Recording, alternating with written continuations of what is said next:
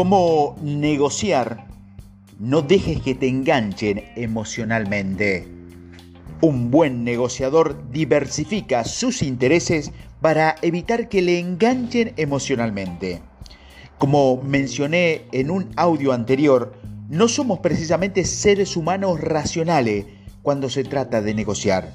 Por este motivo, cuando negociamos por algo que queremos, debemos asegurarnos de no dejarnos llevar por nuestras emociones y tomar una mala decisión. Todos hemos participado en negociaciones en las que nos hemos dado cuenta de que deseamos demasiado aquello por lo que estamos negociando, ya sea por una casa, un auto, un nuevo miembro del equipo o incluso por una relación. Cuando esto ocurre, el poder de la negociación se desencanta repentinamente hacia la parte contraria. Queremos eso como del lugar y sacrificaremos lo que sea necesario para obtenerlo. Esta es una mala posición desde la cual negociar. Pero ¿qué podemos hacer cuando las emociones se apoderan de nosotros?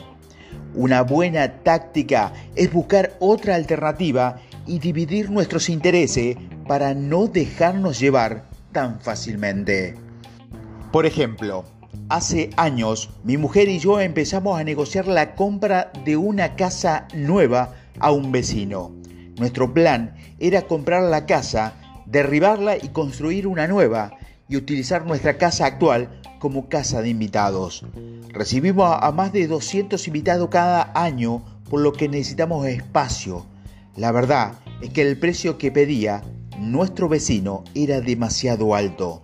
Se basaba en propiedades comparables que se encontraban en una zona mucho más, codiciada de la ciudad. Aún así, me encontré paseando por el patio trasero, imaginando la casa de nuestro sueño, allí, allí mismo, donde estaba la casa de mi vecino. Y no pude evitar ofrecerle el dinero.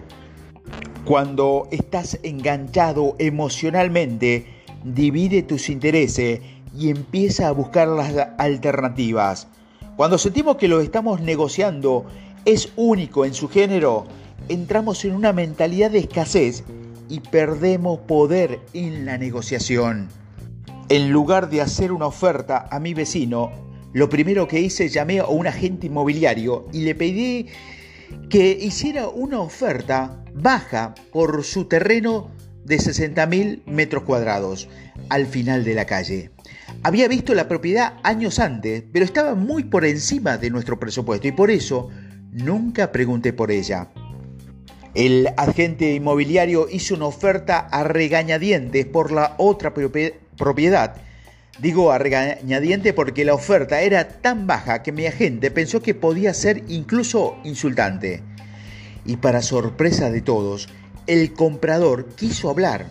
Unos meses más tarde, mi mujer y yo cerramos la compra del terreno a dos tercios del precio de venta.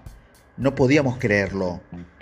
Es curioso cómo puedes llegar a desear algo con tanta intensidad que cuando crees que no hay nada mejor allí afuera, pero en el momento en que divides tus intereses, ganas poder de negociación y también te das cuenta de lo mucho que una mentalidad de escasez podría costarte.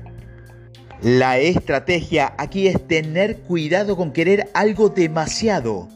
Querer algo sin control te engancha y una vez que estás enganchado es, es, probable que empieces a tomar malas decisiones. Hay un mundo de opciones maravillosas allí afuera. Asegúrate de saber cuáles son antes de empezar a negociar. Este es el consejo del día de Simplifica tu negocio. Diversifica tus intereses en una oportunidad antes de empezar a negociar para evitar quedar enganchado emocionalmente.